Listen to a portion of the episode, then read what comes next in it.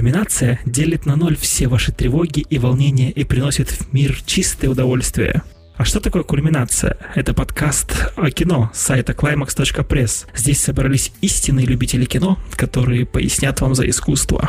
Виртуальную студию сегодня распирает от брутальности. Почему? Ну, потому что одни парни здесь. Девчонки, налетай. Давайте представимся. Первый парень на деревне, а также евангелист нашего сайта Big Boss Гриша. Привет, всем привет, ребят. Как деревня? Да. Это было очень странное вступление, простите. Особенно перед киберпанком, типа. Ну, хай-тек лайф-то перерывах между репликами он способен вдохнуть 15 кальянов. Артем. Привет. Очень точное описание меня. Ну и всех задолбал своей игрой слов. Я, Андрей, всем привет. Сегодня не будем распыляться, обсудим пару новостей, да поговорим о жанре киберпанк. Заварите чайку, бахните вискаря, ну, в общем, будьте как дома. А мы начинаем.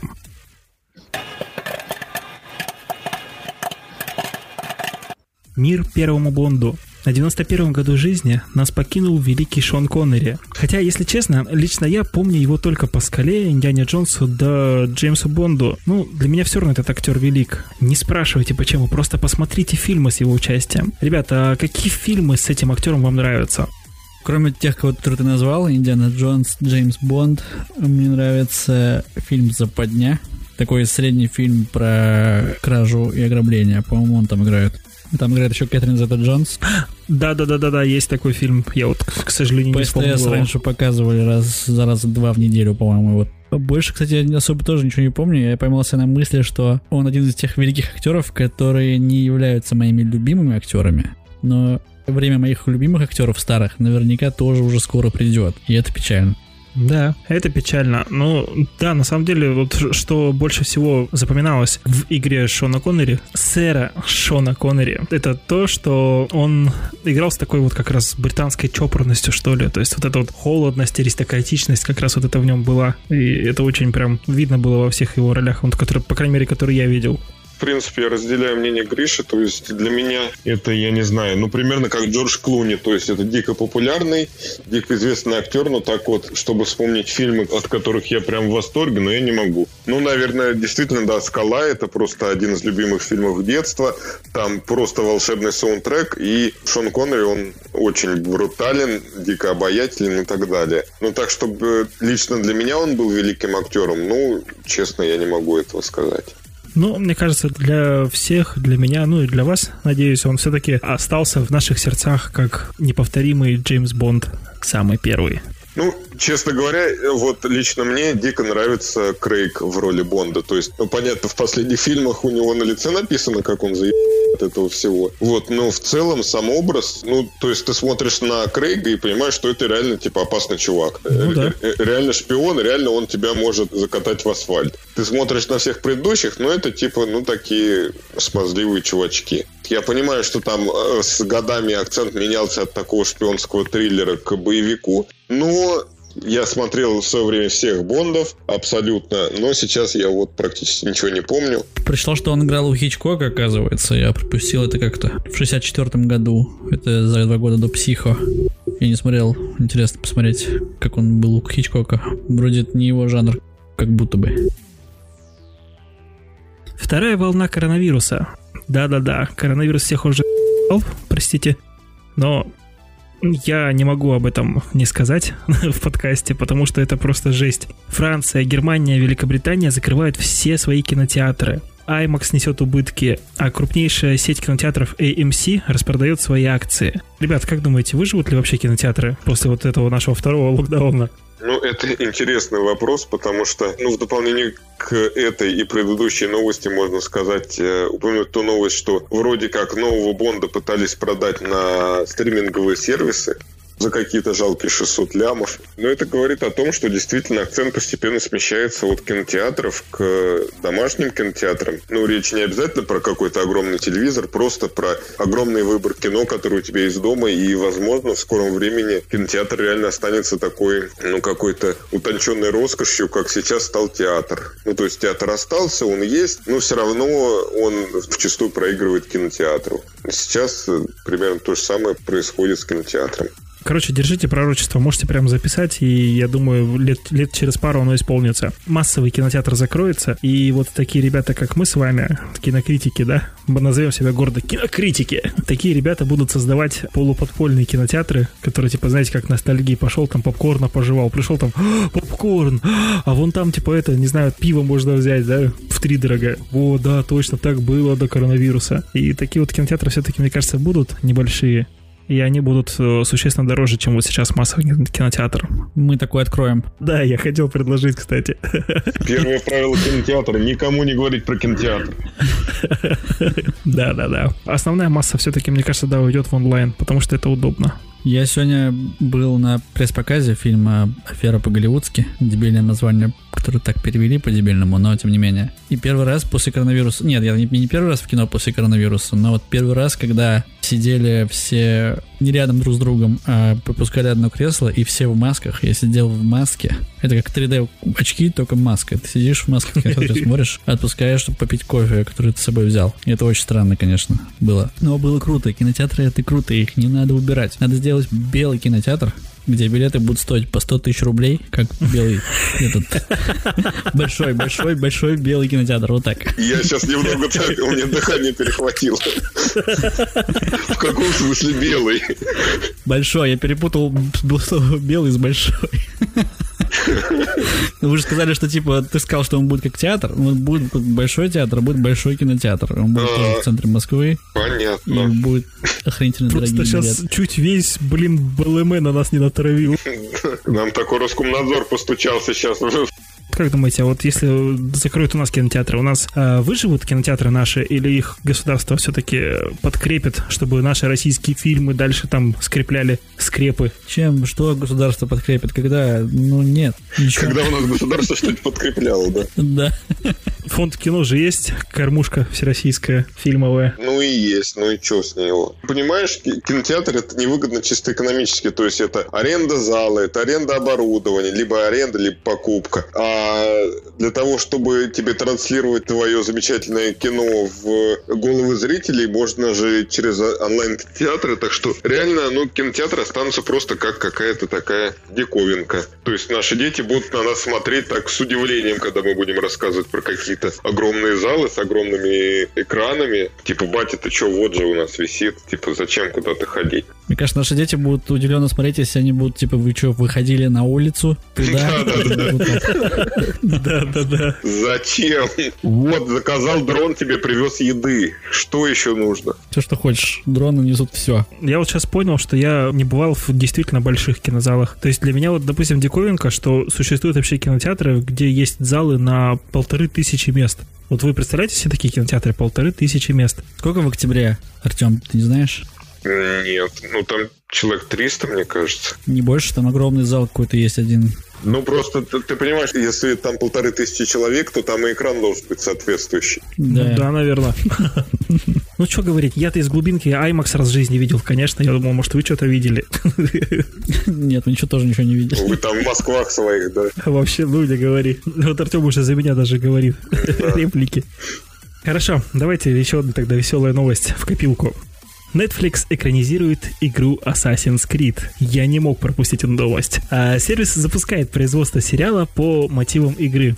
Как думаете, обречено это произведение или нет? Нет, почему обречено? Ну, мы же вот, кстати, с тобой, Гриша, как-то обсуждали, что, ну, экранизации игр преследует какой-то злой рок. То есть они, получается, либо совсем либо люди их просто не понимают. Да, но есть же Ведьмак, например, от Netflix, который более-менее норм. И, в принципе, Э, Assassin's Creed, если он будет такой же, Не путай теплое с, с мягким. Ну да, если что, у Ведьмака там был- были еще кое-какая литературная основа там. Да, да, да, да, если да, да, что. Ну, Хорошо, ладно. Assassin's Creed, он очень похож на Ведьмак в этом смысле. Это не постол. И это сериал. Вот что мы обсуждали еще, что игры хорошо снимать по сериалы, а не, а не фильмы. Потому что фильмы получаются херовые. Два часа, типа, в всю игру это чушь какая-то. А сериал это более-менее. Мы же еще ждем вроде как экранизации Fallout. Ну, то есть, э, реально, это же огромные миры для освоения. То есть, пожалуйста, снимай не хочу там сколько угодно, хоть 10 сезонов. Почему их не осваивают, ну, не очень понятно. Ну, вернее, понятно, да, там немного другой формат, но все равно такие вселенные, как Assassin's Creed, Ubisoft реально в этом плане было гениальное решение, что они сделали вот эту вот э,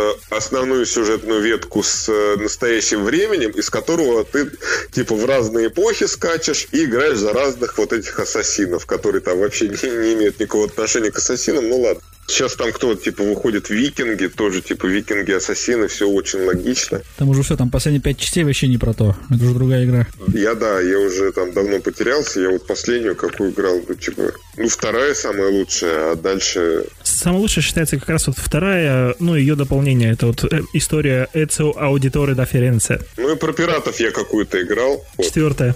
Ну, может быть. Ну, она тоже такая, она немного скучная в плане геймплея, но прикольно, там, пират. Нет, ну вот в историю Эцио, то есть вторую часть, прям было бы классно экранизировать. Я надеюсь, что они возьмут вот именно вот эту вот Италию, эпоху Возрождения, и это будет очень интересно. То есть я бы хотел посмотреть на Леонардо да Винчи, там, как он эти изобретения все свои делает. Короче, было бы очень круто, и надеюсь, что это не провалится. Ну, кстати, реально еще очень круто в играх Assassin's Creed это то, что они очень клево вписывают историю в вот в этот игровой процесс. То есть э, я честно скажу, я прочитал несколько книг про э, семейство Борджа именно после того, как я поиграл в Assassin's Creed. То есть мне было реально интересно, и после сцены, когда главный герой дубасит папу римского, я так, хм, надо знакомиться с, этой, с этими людьми поподробнее. Вот, оказалось реально да, очень да. интересная семья, очень клево. Но странно они выглядят, кстати, в игре. Они, они еще, еще не так, ну, кроме Чезара, наверное. Остальные все не так выглядели. Борджа какой-то просто чувак, как, э, не знаю, новый русский, типа, если бы одеть пиджак подходящий, он был бы такой.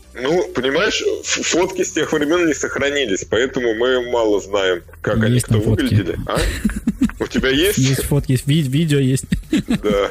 Ну, в общем, будем надеяться, что экранизируют хорошо, экранизируют Италию, историю Эцио, потому что она прям вот просится на экраны. А все остальное... Ну, вот я сейчас прохожу как раз Assassin's Creed э, Одиссея про Древнюю Грецию. Mm-hmm. Вот там, если сериал брать, э, то не главную историю, мне кажется, там надо просто брать и разные сезоны под разные там квесты, допустим, да, какие-нибудь ветки вот эти квестовые. Там же куча разных всяких историй есть. Там то, как театр открывали, то еще что-нибудь. Не знаю, ребят, я подожду, и когда я стану великим режиссером, я экранизирую The Elder Scrolls. В 10 сезонов умещу это все. Какую именно? Или все? Это, это первые 10 сезонов, ты не понял. Просто, просто не обязательно там будет другой герой, это не будет типа Skyrim. Что, кстати, странно, если это будет Эдсо, это тоже будет странно все-таки. Ну вот есть сюжет в игре, там, ну, его, его просто взять и перенести. Ну, для игры это круто. Слушайте, ну серьезно, ну Elder Scrolls Э, простите меня, фанаты, но типа говно сюжет. Ну, что вот именно, там? понимаешь? Но мир там крутой, очень проработанный. И если добавить туда нормальных персонажей и сюжеты, это будет охренительный сериал типа Игры Престолов или даже круче. Ладно, раз уж коснулись игр, в чем отличие того же Assassin's Creed от э, Elder Scrolls? А, в том, что древние свитки, короче, буду так проще говорить. Древние свитки, они тебя за ручку там по обучению провели, и все, дальше отпустили, делай, что хочешь. А вот в Ассасинах там у тебя может пролог только затянуться часов на 5 играть, как в третьем, допустим, и ты, блин, пока не пройдешь пролог, ты не, ну, толком не сможешь нормально сделать, потому что механик у тебя еще нету, не открыты. А вот в свитках как раз это и хорошо, что тебя по обучению прогнали быстренько там за полчаса, а дальше делай, что хочешь. Хочешь иди топить, хочешь иди крабов жри, там, не знаю, корень нирна ищи или еще что-нибудь. В свитках самое крутое это глубина вселенной, проработка, насколько там целые эпохи, тысячи лет, и все это расписано по книгам, и это реально из этого можно сделать сериал. Просто в Elder Scrolls не хватает сюжета, и не картонных персонажей, именно в игре, если, если мы про игру говорим. А в сериале это должно быть. Давайте оставим это на отдельно. Давайте выпуск. поменяем тему этого подкаста просто. Потому что я смотрю, да, сказать там есть что по этому поводу по играм. Ну, давайте прям, да, действительно отдельный какой-нибудь спецвыпуск сделаем по играм. Уже второй раз просится. так, второй ну, раз даже, давайте, да. И последняя на сегодня новость. Я не знаю, она вряд ли затмит все остальные новости, но вот, в общем, слушайте. Клайв Баркер примет участие в создании «Восставшего из ада». По мотивам оригинального фильма создадут телесериал, и создатель «Восставшего из ада», писатель Клайв Баркер, присоединится к э, съемочной команде. Вообще получится что-нибудь из этой идеи? Как думаете, смотрели «Восставшие из ада»? Я смотрел всех «Восставших из ада». Очевидно, я маньяк. Вот, абсолютно больной ублюдок. Я смотрел «Восставших из ада», ну, типа, да, это, те, это реально тема. И более того, я сейчас недавно посмотрел, вышел фильм «Книги мертвых». Это по рассказам тоже Клайва Баркера. И он реально стрёмный. Он реально реально то, что называется в английском языке типа disturbing.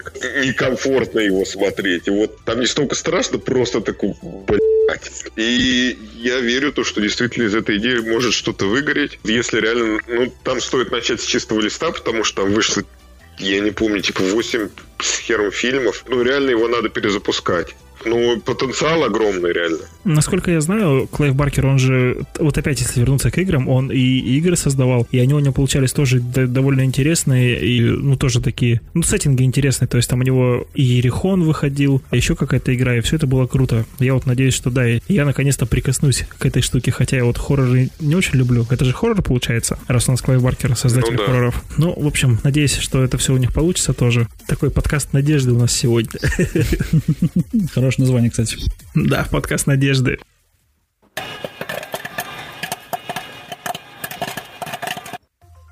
Переходим к нашей главной теме – киберпанк.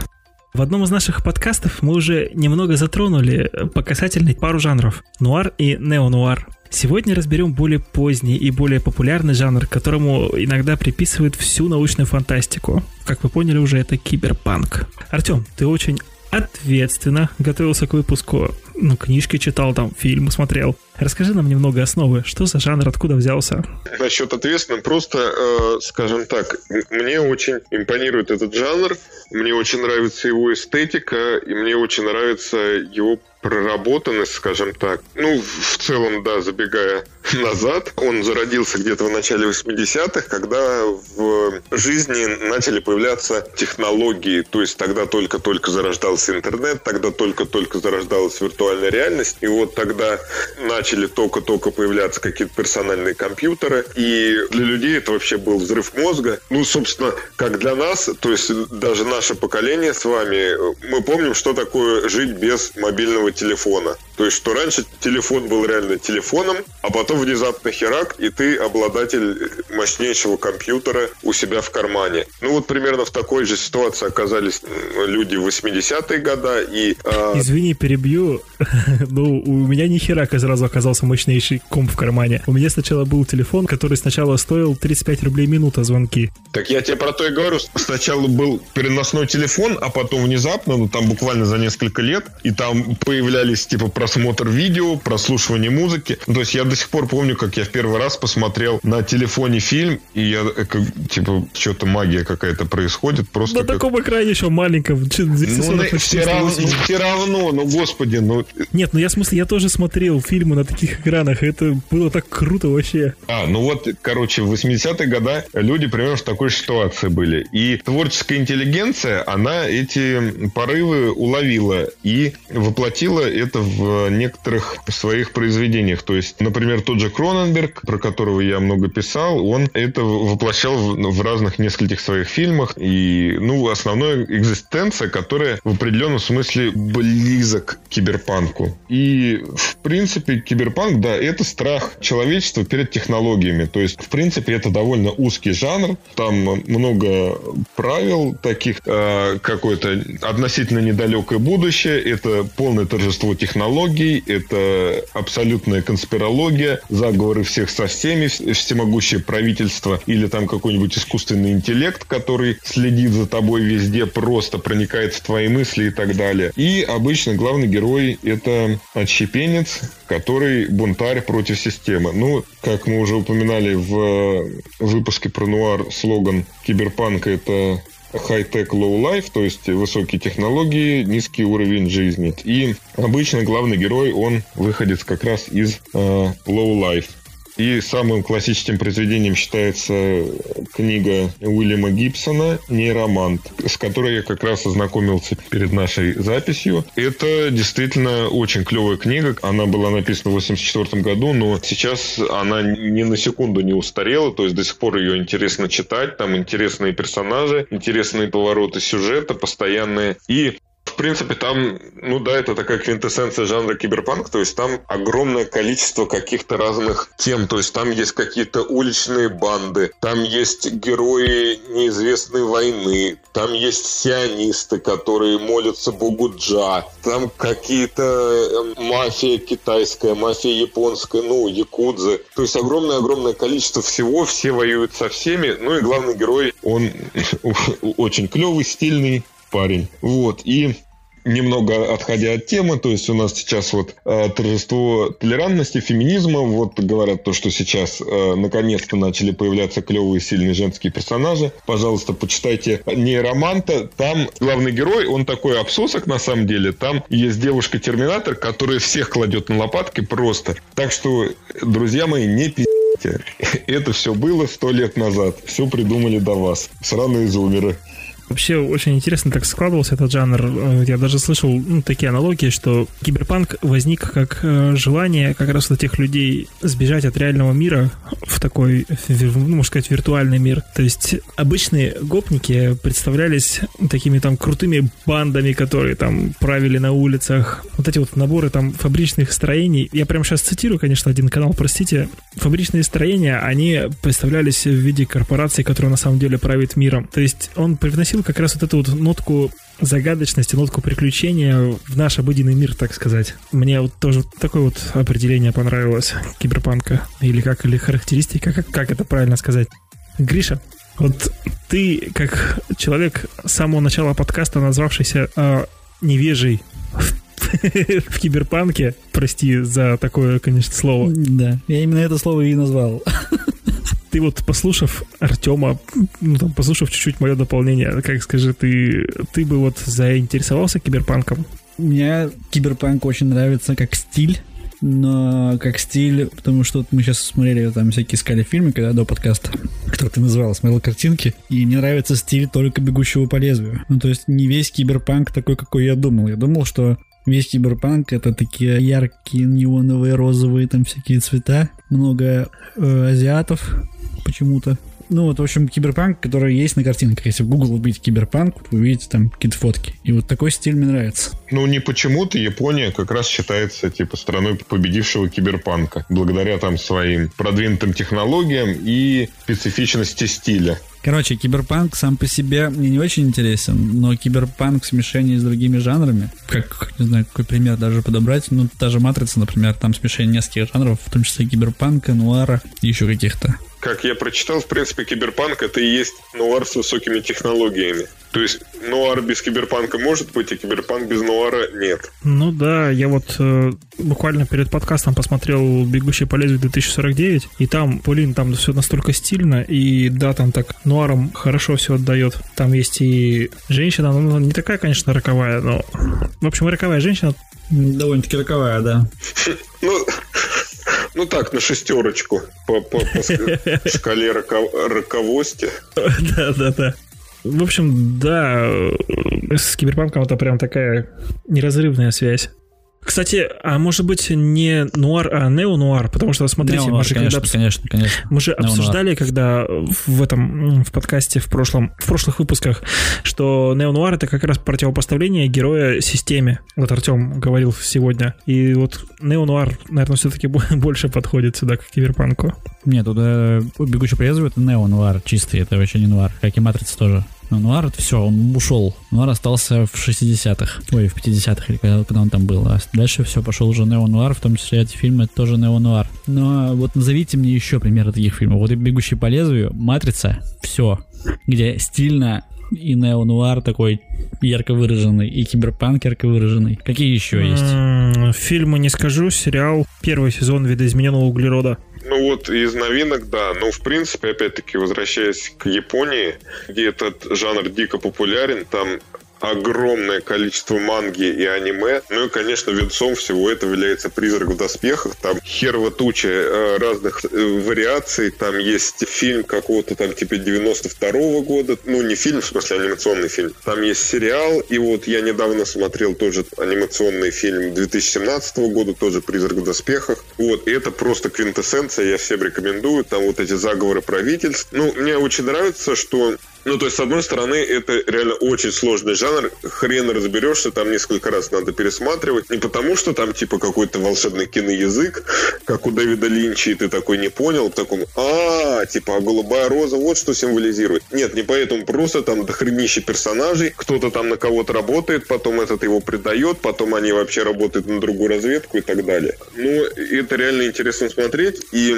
вот это вкрапление элементов фантастики, будущего, там вот этого всего. С современной там политической ситуацией, оно смотрится очень клево и э, помогает тебе вжиться в ситуацию. То есть ты как будто реально наблюдаешь за новостями. И вот у меня больше всего это чувство было в игре Deus Ex. Про это я уже, в принципе, упоминал в другом подкасте. Ну, там было две классических игры, которые давно вышли, и был перезапуск игры. Там Deus Ex Human Revolution. Там очень клево было сделана рекламная кампания. То есть там выпускали как будто бы новостные ролики или рекламные, но с вот этими технологиями, с аугментациями, с какими-то этими киберпротезами и все такое. И это смотрится настолько реалистично, там настолько реалистичная завязка, то есть вот в будущем начали настолько э, выпускать клевые киберимпланты, что люди стали заменять ими себе живые конечности. Но постепенно оказывается, что там надо постоянно принимать какое-то препарат, чтобы этот э, имплант тебя не разрушал. И вот и там получается настоящий социальный конфликт между людьми, которые сидят на этом фактически наркотике, и людьми такими консервативными, которые считают, что вообще это не по-божески, там себя калечить ради каких-то технологий. Вот, и там какие-то восстания, там полиция все их разгоняет, митинги и так далее. И это выпуск новостей, и ты смотришь, и это типа чертовски реалистично. Ты понимаешь, что, что реально это вот там буквально через 10 10-20 лет ты вполне себе можешь увидеть это по телевизору. Вот что мне нравится в Киберпанке, это то, что тебя не покидает ощущение реальности, несмотря на то, что там происходит, ну, пи*** что, типа вообще будущее, будущее, но как будто бы, ну, из-за того, что социальный подтекст, он э, про настоящее время все-таки, это ощущение, что вот это происходит прямо сейчас, это прям реальность. Не буду говорить про Матрицу, Матрица вообще про реальность вся, но даже «Бегущий по лезвию», казалось бы. Но он очень так, и вот, вот скоро это будет, да, действительно. Я вам больше скажу. Взять какую-нибудь live -трансляцию, да, допустим, вид из окна в Москве, да, ну или просто там э, Москву взять и Омск условный. Это, это киберпанк. Сравнить жизнь в Москве и Омске. В Москве там ходят электробусы, там вот это все технологии, там люди на... Света до хуя, да, еще? Да, да. То есть, ну, если брать сравнение Москвы и Омск, то это реально киберпанк. High-tech, low-life. Да и в Москве самой, я думаю, найдется тоже такое, что там на окраины, допустим, и не окраины. Да, что окраина? Раньше, вот до Собянина, мы сейчас не, не в политику переходим, а до, ну, в целом. Просто хотели э, подчеркнуть, как похорошела Москва. Да, да, именно. Короче, до Собянина ты идешь в центр Москвы, и там справа, Москва, слева Новый Арбат, он горит весь разноцветными огоньками. А там под этим всем бомжи, там прям вот социальное дно находится. И ты смотришь, вот это реально вот прям киберпанк. У тебя прям перед глазами. Да, вот оно, вот сейчас это уже это все происходит. Сейчас уже нет, сейчас Собянин все решил, потому что Собянин он, молодец. Он перестрелял всех бомжей. Убил всех бомжей. И больше света добавил, и все, класс. Нет, он просто поменял освещение, действительно. Он больше света сверху добавил, меньше света снизу, чтобы не было видно бомжей. Слушайте, нас посадят после этого подкаста точно. Либо какой-нибудь тендер предложат. Рекламный. Ну, короче, еще рандомный факт про «Бегущего по лезвию». Как вы знаете, книга и фильм достаточно сильно различаются. Да-да-да, книга лучше. Я, честно говоря, не являюсь фанатом «Бегущего по лезвию», но Уильям Гибсон, про которого я упоминал, это, в принципе, родоначальник жанра фактически. Он сказал то, что когда он посмотрел «Бегущего по лезвию», он просто охренел, насколько вот этот визуальный стиль соответствует тому, что он представлял, когда писал книгу. То есть, ну вот, у талантливых людей как-то мысли сходятся. Ну, либо просто время киберпанка пришло. Ну, ты знаешь, как обычно бывает, э, некоторым людям там одновременно в голову приходит одна мысль, да, ну, по земному да. шару. И вот здесь, видимо, тоже здесь время киберпанка пришло. Кстати, с киберпанком вообще очень интересно. Название киберпанка само появилось Его придумал не Гибсон, а, я не помню вот сейчас автора, написал небольшой рассказ, и там вот придумал слово это киберпанк. И вот просто взяли писателей, которые вокруг Брюса Стерлинга, тоже еще одного основателя жанра киберпанк, вот они вокруг этого Стерлинга основали такое движение киберпанковское, и вот взяли из этого рассказа слово киберпанк а самого этого автора в движение не взяли. Брюс Бетки. Вот, да, Брюс Бетки. Потому что там, в принципе, его произведение и не имело отношения к самому жанру, то есть просто прикольное слово, суть-то другая. Вот я что хотел сказать еще про киберпанк. То есть почему сейчас э, практически не выходят фильмы по киберпанку. Ну вот сейчас, что из киберпанка можно отметить из последних, я посмотрел. Боевой ангел Алита. Ну, это вот это анимешные японские темы, ну, может быть. Ну, Netflix недавно снял фильм «Немой» со Скарсгардом я не помню, Александр, по-моему, там их Билл, Александр и Стеллан. Ну, короче, вот, который здоровый блондин. Но это, типа, не он, там... Все еще про троих это. Да, там не он, андроиды, но это реально ни хера не киберпанк, потому что киберпанк должен быть вплетен в сюжет, а не просто там типа должны быть переливающиеся афиши. И, в принципе, фильм сына Дэвида Кроненберга, Брэндона, обладатель, который как раз там про всякие заговоры, таинственные корпорации, которые используют импланты и так далее. Но в целом, к сожалению, киберпанк как жанр умирает, потому что умирает его суть. То есть страх перед технологиями сейчас, как ни странно, то есть сейчас, да, какие-то там странные люди боятся, что их прочипируют и все такое, хотя я не знаю, что плохого в чипировании, я бы прочипировался, честно говоря. Давно уже всех прочипировали, зачем? Да, если хотите прочипироваться, звоните на номер. Короче, страх перед технологиями, он умирает. То есть, если сначала это было в диковинку, то теперь технологии, теперь страшно остаться без технологий. Технологии это часть Я нашей жизни. согласен. Это фактически, ну вот телефон это уже фактически часть нашего тела, и теперь страшно остаться без технологий. И теперь нужен пост-пост киберпанк. Вот, пост-киберпанк. А он будет приурочен к тому, что если раньше это все было в диковинку, то сейчас есть ощущение, что все это реальность, всякие искусственные интеллекты, вот это все это уже есть. И вот поэтому страх перед технологией, мне кажется, сейчас еще больше, чем раньше. Мы не говорим про чипирование, мы говорим про заявление Илона Маска, что искусственный интеллект это зло. Что Илон Маск это искусственный интеллект. Он же придумывает чип, который вживляется. Да, это очень смешно было, реально все ржали над теми, кто боится чипирования. Выходит Илон Маск такой, хм, а мы прочипировали свинью, ни на что не намекаю, но... Да, да, да. Но скоро вы все, короче, будете там. Сейчас страх перед технологиями, мне кажется, еще больше. Просто мы этого еще не заметили. Пока нам нормально, а через какое-то время он придет заново. И тогда будет пост-киберпанк. И он будет как неонуар, только пост-киберпанк. С дополнениями, я имею в виду.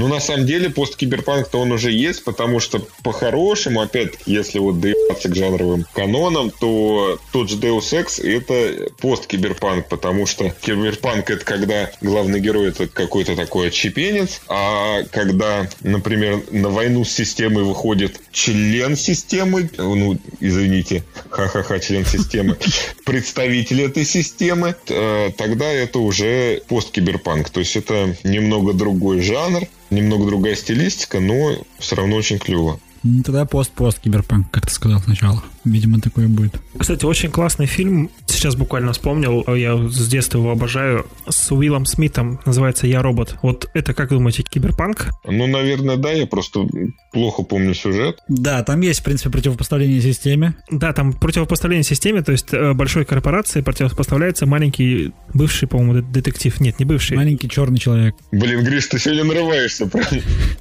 Вообще. Но там нет нуара. Нео-нуара там нет. Вот что нет.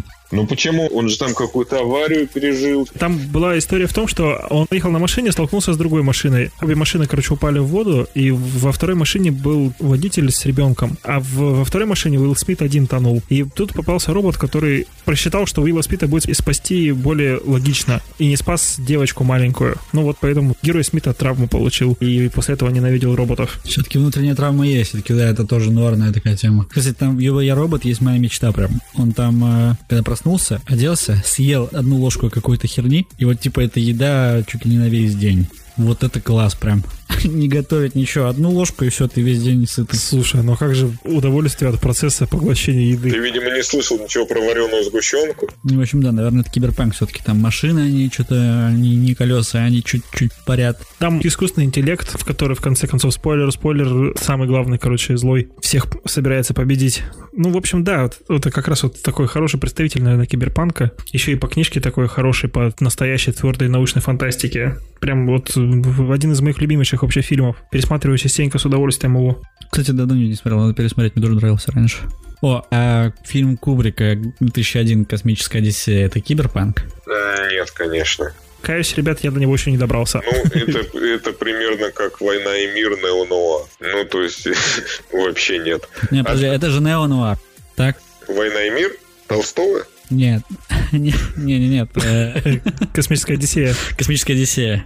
Да нет, Война почему? Толстого это... Ну, понимаешь, э, чистый. То, то, что типа в фильме описываются высокие технологии, не делает его киберпанком. То есть «Звездные войны» не киберпанк. Там другие технологии. Там технологии, которые, во-первых, восстали. Во-вторых, там есть куча социальных подтекстов. Очень много социальных подтекстов именно про социальное неравенство. Там это неонуар, но все, все сходится. Что еще? То, что просто в космосе, поэтому это не киберпанк. Это пост-киберпанк. Я не помню там социальных подтекстов, честно говоря, но я могу соврать, я давно не смотрел. Потом там нет никакой борьбы с э, системой, там сошедший с ума компьютер, если я правильно помню, и главный герой, у которого нет особых травм, он типа идеальный космонавт. Вообще, мне кажется, киберпанк, он причисляется больше к таким городским, э, так сказать, легендам. То есть Нет, больше ну, к, не обязательно, потому что, опять-таки, в том же нейроманте там есть сцены, когда они летают на Марс как себе домой. Вот поэтому сам космос, он не делает жанр киберпанком и не делает его не киберпанком. Вот, то есть это... Да, ну не, ну в смысле, он же там, получается, космос, он просто как, ну, как одна из частей этой книги. Да, если чисто космос, то это не киберпанк. Но мне все-таки кажется, все-таки мегаполисы, они как-то должны присутствовать, потому что там как раз это скопление богатых людей, которые наверху, бедных людей, которые внизу. Вот это расслоение в городах лучше всего показывается, поэтому вот по мне так э, киберпанк идеально с городами ассоциируется. Весело. Ну ладно, не настаиваю. Не, не киберпанк, так не киберпанк. Все-таки да, вот я как вначале сказал, что много научной фантастики киберпанку причисляют, потому что вроде бы, ну вот подходит, подходит. А некоторые люди, допустим, Метрополис причисляют к киберпанку, хотя это не так. Метрополис-то что не так? Метрополис, по-моему, точно киберпанк, нет? Нет. Опять же, да, я лошара, я не смотрел Метрополис, но я посмотрел, почитал много материалов, и все вообще люди, все как один утверждают, что Метрополис это не киберпанк. Ну, тогда я не разобрался все еще в вопросе. Метрополис это вообще какого года фильм-то? 20-го, там немой фильм Фрица Ланга. Mm-hmm. А Киберпанк в 80-х появился. Какой? В 80-х появился, да. Ну, типа, какой так Киберпанк? Фриц Ланг он думал наперед. Ну, понятно. Понятно. Ну, нуар тоже появился в 50-х, но Фриц Ланг снимал это уже в 20-х. Лев Николаевич Толстой как чувствовал? Если бы Толстой жил в наше время, он бы снимал кино, он бы не писал свои сраные книги. Он бы снимал нормальные фильмы. Если бы Толстой жил в наше время, он бы нахрен спился, страхался и все такое прочее. Ну, в смысле, все то, что он делал так, но... Да, и писал книги еще. А так бы снимал фильмы, и писал, и пил, и трахался. А что не так? Кстати, э, вы сможете мне объяснить, потому что я наткнулся на этот вопрос в интернете и так не нашел ответа на этот вопрос. Короче, есть вот этот э, глобальный искусственный интеллект, который захватил власть на планете. А, он питается людьми, как энергетическими батарейками. Не очень реалистично, но допустим. Вопрос, зачем ему нужна матрица? Так это не ему нужна матрица. А кому? Не, подожди, матрица на вскидку могу сразу сказать такую версию. Человеческое тело не может существовать без мозга, а чтобы стимулировать мозговую деятельность человеческую, нужно какие-то подкидывать проблемы, какие-то ситуации создавать. Вот, и, наверное, было проще сделать симуляцию человеческого мира именно тех времен, чтобы мозги человека работали, и, ну, вот так вот и все существовало, и чтобы не отмирали мозги, и чтобы все тело человека существовало и давало энергию матрице. Да и вообще задача-то в чем? Задача в том, чтобы контролировать всех. Они и так все лежат по люлькам. Что их контролировать? Ну. Они в бессознательном состоянии лежат по люлькам. Пожалуйста, к ним провод, который из них сосет энергию. Таким образом, я тебе говорю, матрица, она как бы стимулирует мозг человека, наверное. Ну, вот как я вот сейчас могу сразу, сразу на скидку сказать. Стимулирует мозг человека, мозг работает, не отмирает, а, следовательно, все тело остальное, там сердце бьется, кровь идет, энергия тоже идет. Вот, вот тебе батарейка готова. Видимо, менее трудозатратно было сделать матрицу, чем какие-то другие способы придумывать. Ну, мне кажется, это довольно слабым объяснением, потому что вот человек растет, он в питательной среде, он и так развивается, он без сознания, то есть от него никаких проблем нет. Зачем придумывать какую-то параллельную матрицу? Ну, это Зачем придумывать? Ты имеешь в виду тот мир, где они все дерутся, прыгают в этот мир? Да, матрицу ты ну, виду? матрица это же вот именно виртуальная реальность матрица. То есть зачем вообще придумал? во вселенной фильма существует матрица? По логике фильма. Кто ее придумал-то? Кто, кто ее придумал? Искусственный интеллект. А не архитектор? Но архитектор это тоже искусственный интеллект. Ага. Да. Нет, там было объяснение какое-то, зачем это существует. Ну, или не было, и просто не самый лучший сюжет. Нет, там самый лучший сюжет, и там все было. Ну вот, кстати, надо на Новый год пересмотреть «Матрицу» и на этот вопрос внимание обратить, да, как, как они это объясняют, зачем есть «Матрица». Ну вот, мне интересно, найдете ли вы ответ, потому что я не нашел. Нет, подожди, но мы должны же понимать, что часть матрицы это все-таки метафора.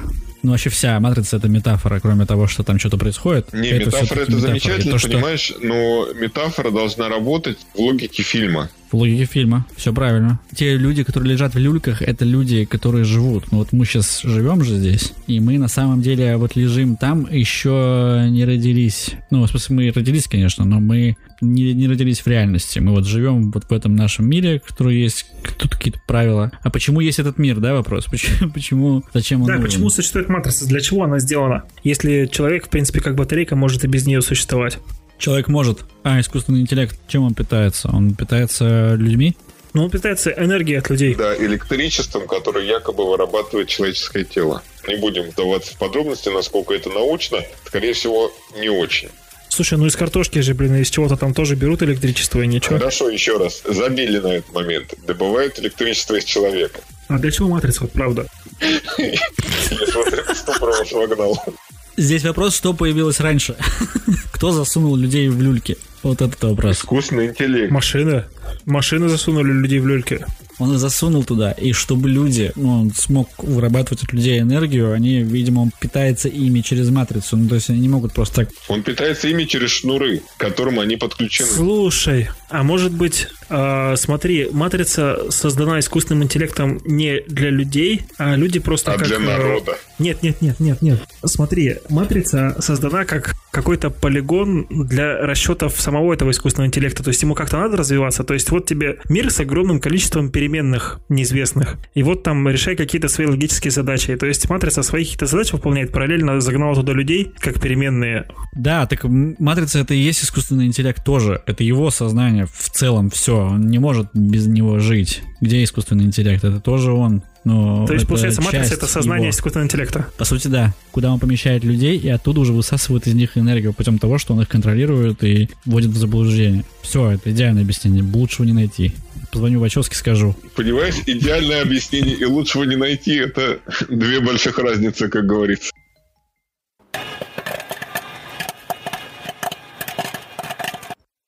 Рекомендации. Каждый из нас смотрит много кино и что-то рекомендует посмотреть э, в подкасте вам. То, что он пропустил через себя и точно знает, что смотреть можно. Во-первых, сейчас выходит второй сериал «Мандалорца». Я как фанат «Звездных войн» просто плакал, а потом, когда в первой серии появился, не буду спойлерить, один из персонажей классической трилогии, я обще скажу, я просто визжал как сучка, я честно признаюсь. Просто Господи, кто это? Я посмотрю прямо сейчас. Не надо, не надо. Я вот решил погеройствовать, извини, перебью, и буду смотреть весь сезон, когда он выйдет. Ну, ты не доживешь, потому что ты общаешься с нами. Вот, а я не уверен, что я смогу сдержать такую информацию в себе. Кто там, Эминем? Да, да, да. Помнишь, он был в классической трилогии? Конечно. Эминем, я твой отец. Да. Звезда смерти это он, как раз таки. Слушай, да там, блин, по-любому это этот Люк Скайуокер. Нет, не по-любому. Короче, не гадай, посмотри. Хорошо. Еще недавно мы писали статью коллективно про сериалы, которые мы дропнули. Вот, я писал про «Бумажный домик», и это просто тупое говно тупого говна. Просто невероятно. Как можно такое... Поддерживаю, поддерживаю. Такой плохой сценарий снять. Ну просто... И при этом... И ты его рекомендуешь? Нет. И я подвожу к тому, то, что есть хорошие фильмы про ограбление банков. Их много, вы все знаете. Но есть фильм, который относительно свежий ну как ему там типа лет пять, наверное, но он все еще неплохой. Охотники на воров, если я не ошибаюсь. Там играет главную роль Джеральд Батлер. И главного бандита играет чувак, которого я не помню, как зовут, но он играл в прослушке. Короче, очень клевый актер. Это настоящее мужское кино. То есть вы посмотрите, если вы мужик.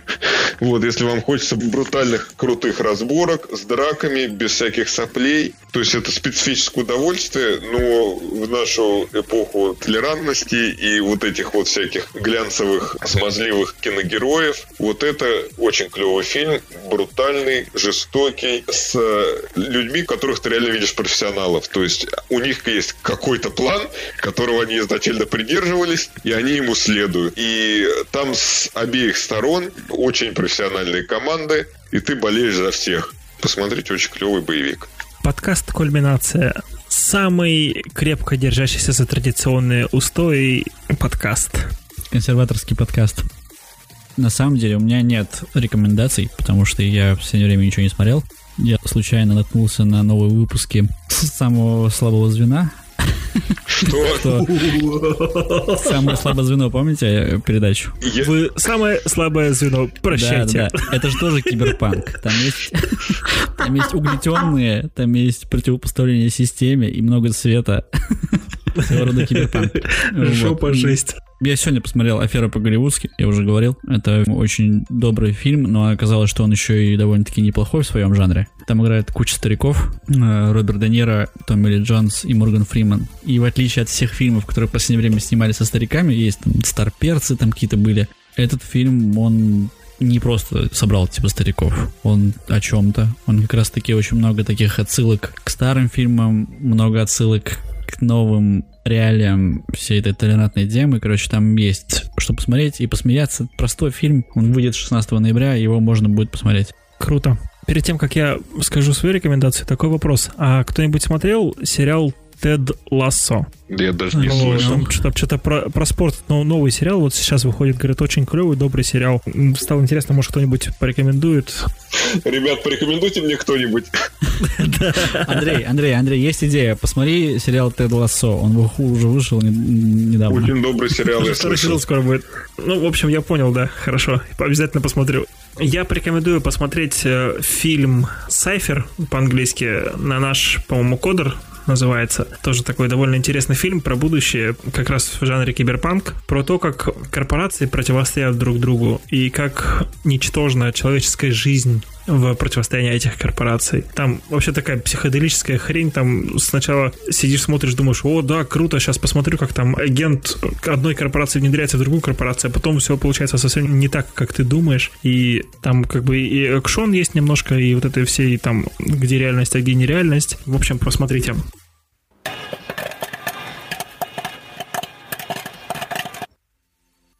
Ну а на этом мы выбираемся из дебри технологий и прощаемся с вами до следующего выпуска подкаста. Заходите в наши соцсети, там теперь море всякой инфы о кино. Читайте наш сайт по утрам под чашечку кофе вместо газеты. Можно даже вместо кофе, но почаще читайте наш сайт, там тоже клево, много всего. Не забывайте рассказывать друзьям о нашем подкасте. Ведь если вы дошли до этого момента, когда я прошу вас об этом, то либо вам действительно нравится это, либо вы уже труп но все равно порекомендуйте нас всем. Ставьте оценки на подкаст-платформах. Для нас это крайне важно. Каждая оценка дает нам плюс в продвижении, а вам плюс в карму. Ну а в нашей виртуальной студии были Гриша. Всем пока, спасибо всем, кто слушал. Артем. Доброе утро и спокойной ночи. И я, Андрей. Спасибо, что были с нами. Пока-пока.